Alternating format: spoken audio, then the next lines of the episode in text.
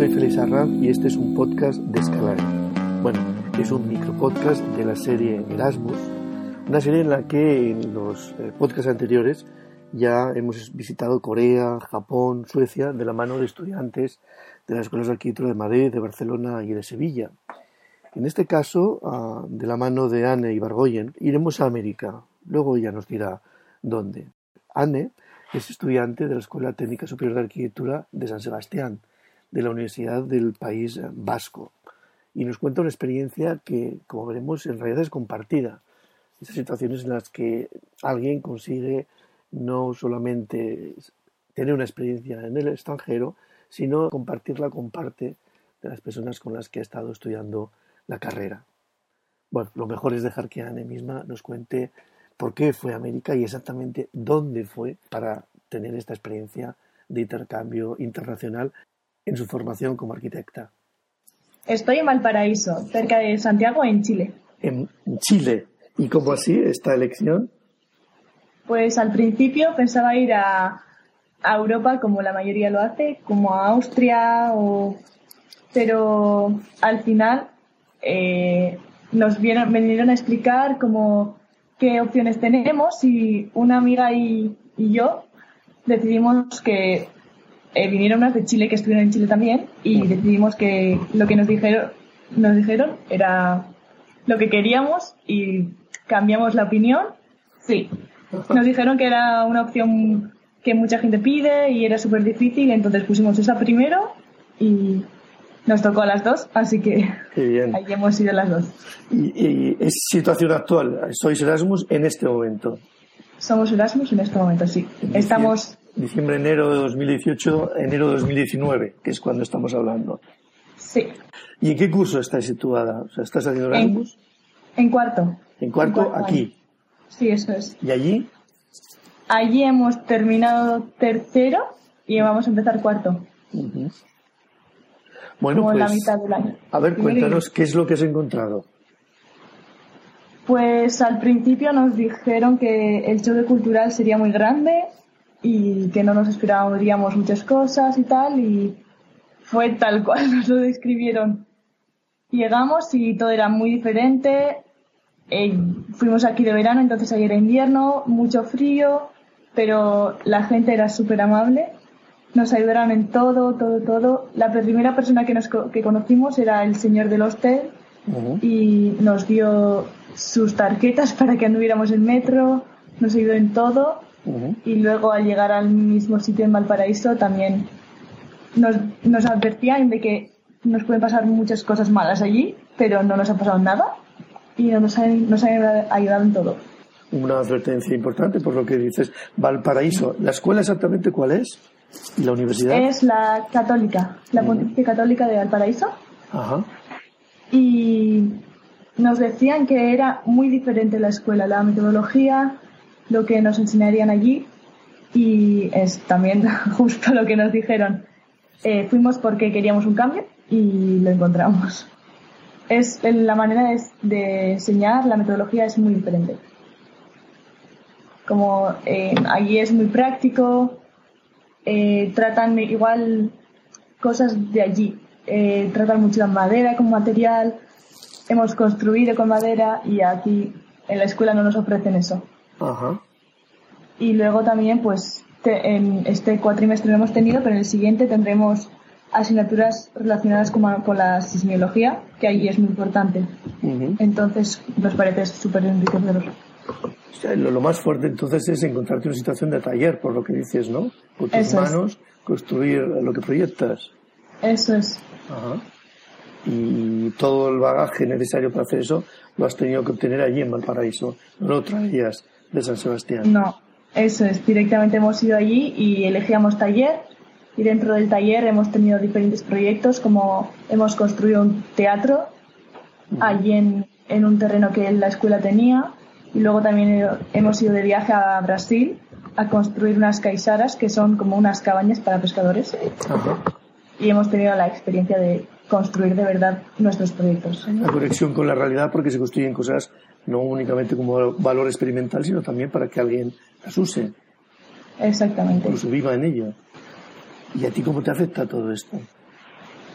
Pues hasta ahora, eso, teníamos mucha teoría, nos enseñaban mucho, pero no, no teníamos esa práctica y no, no hemos usado herramientas, no hemos usado nada hasta ahora. Y ahora sabemos más o menos por dónde tirar o qué nos gusta. A mí, por ejemplo, la madera me gusta, al tener conexión con ella y así me ha gustado mucho. Igual en un futuro poder tirar por ahí o no sé. Me parece... tus hábitos de trabajo, tu manera de relacionarte con tus profesores, con tus compañeros, incluso la manera de hacer. No, por ejemplo, allí hemos trabajado mucho en, en grupo y allí, por ejemplo, los chilenos son muy tranquilos y aquí yo era como muy metódica. Tenía como, eh, aquí, aparte de la arquitectura, pues bailo, doy clases de pintura, baile y allí tienes que dedicarte a la universidad todo el rato porque son trabajos en grupo y se lo toman todo muy tranquilo y tardamos mucho tiempo para hacer cosas sencillas. Entonces he tenido que tomar con calma las cosas y eso he cambiado un poco como dejar de lado hacer las cosas rápido y muy el sentido del tiempo. con calma. sí, que ha cambiado un poquito. Sí, sí. Tu relación con los medios también, estando lejos, dependes mucho, yo qué sé, de las redes sociales, de, de lo que estamos haciendo ahora, de los Skype, de los WhatsApps. ¿O no? ¿Están ahí en un cajón? No, no. Llamo a mis padres, a mis amigos y la mayoría en, en clase estamos fuera, entonces a veces quedamos para hacer todos en, en una punta del mundo, pues hacer todos juntos un Skype o sí, porque ahora, eh, o sea, tienes que hacer los trabajos de allí, tienes que mantenerte en contacto con los de aquí, es, tienes que administrar tu tiempo bien. ¿Y la residencia? ¿En San Sebastián vivías en tu casa o ya estabas también en nuestra No, no, no, eso también ha sido diferente, porque hasta ahora he estado en casa y allí nos hemos mudado a, un piso. ¿A un piso? sí, Estamos yo y mi compañera que hemos ido de aquí y dos franceses. Y era como una casa, allí tienes la opción de tener como una casa grande compartido entre, cinco, entre 15 más o menos, mm. o casas pequeñas. Y tuvimos la suerte de encontrar una casa grande, pero dividida en pequeña, como era un patio que compartíamos cuatro casas y entonces nosotros en casa solo compartíamos entre cuatro pero luego en el patio nos juntábamos mucha gente. Una comunidad. Suena muy bien, ¿no? Y además, dos donostiarras y dos franceses, has dicho. Eso, es, suena a reto culinario, ¿no? Sí, sí. Cada domingo nos juntábamos los cuatro y hacía, eh, cada domingo le tocaba a uno cocinar. Entonces los domingos era la, el día de comer bien. ¿y todo esto cómo afecta a la opinión que tienes tú ahora de tu propia escuela, la Escuela de Donosti de San Sebastián? Pues creo que mm, salimos muy preparados de ahí. No eh, por el lado práctico igual no, pero por el otro lado nos enseñan mucho la técnica, eh, la construcción y calcular las cosas y el lado técnico. Tanto nosotros como los otros estudiantes de España decíamos que echábamos de menos eso, la técnica. Y más ser exactos. Allí es muy a ojo todo. La técnica en cuanto a cálculo, dices, en cuanto al sistema. Porque en cuanto a lo manual, en cuanto a lo... hay más presión en Chile, por lo que dices, ¿no? Sí, más artístico, les, les hacen más dibujar. ¿Y el profesorado aguanta a la escuela? Tienes una muy buena opinión de Sebastián, me está pareciendo, ¿no? Sí, sí, sí. Eh, si esto es así, ah, ¿cómo seguirías? ¿Repetirías la experiencia si pudieses? Sí, lo repetiría 100% porque creo que una escuela tiene lo que le falta a la otra. Creo que me gusta mucho la mía, pero esta experiencia me ha dado las partes que le faltaban igual por parte práctica, como he dicho antes. Y todos deberíamos salir de alguna vez de casa, estar lejos y aprender a vivir a nuestra cuenta sin tener la ayuda de, no sé, los padres. Es como salir de la zona de confort y es todo nuevo, todo diferente. Tienes que saber responder a diferentes situaciones y creo que nos ayuda mucho en la, vida. Está bien, como, decían antes, quizá todo esto te ha hecho una mujer, ¿no? sí, podría decirse. ¿Y en el plano económico, qué balance haces de tu experiencia como Erasmus? Sabíamos al elegir Latinoamérica que no íbamos a recibir tantas ayudas como nuestros amigos de Erasmus, ya que otros destinos, Latinoamérica, no tienen tantas ayudas y becas. Por eso sabíamos que tendríamos que pagar más que ellos, pero yo he tenido la suerte de, por ser familia numerosa o por buenas notas, he recibido algunas ayudas, pero sé de amigos que no, no han tenido esa suerte.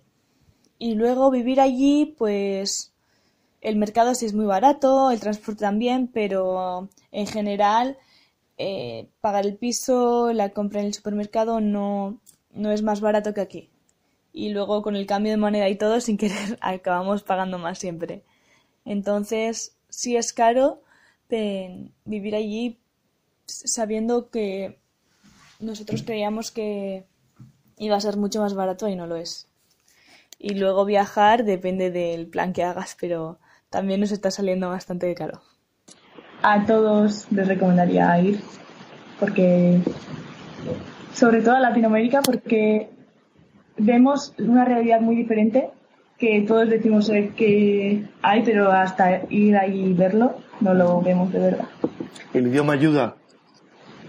Eh, sí, pero los, las palabras que, las expresiones que tienen ellos, al principio cambia todo. Ah. Al principio no sabíamos, cuando hablan entre ellos, cómo decir algo, entrar en la conversación porque hablan súper rápido y diferente también, aunque sea español. Pues muchas gracias, Anne, por compartir tu experiencia ah, y esperemos que termine como ha empezado. Muy bien. Un abrazo. Un abrazo.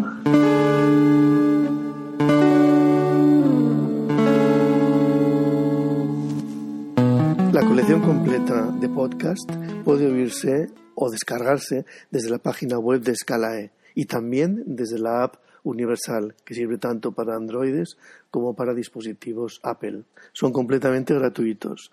Pueden encontrarse en la red internet de letrero la dirección www.s de Sevilla, C de Cartagena, A de Ávila, L de León, A de Amposta, E de Esperanza.net.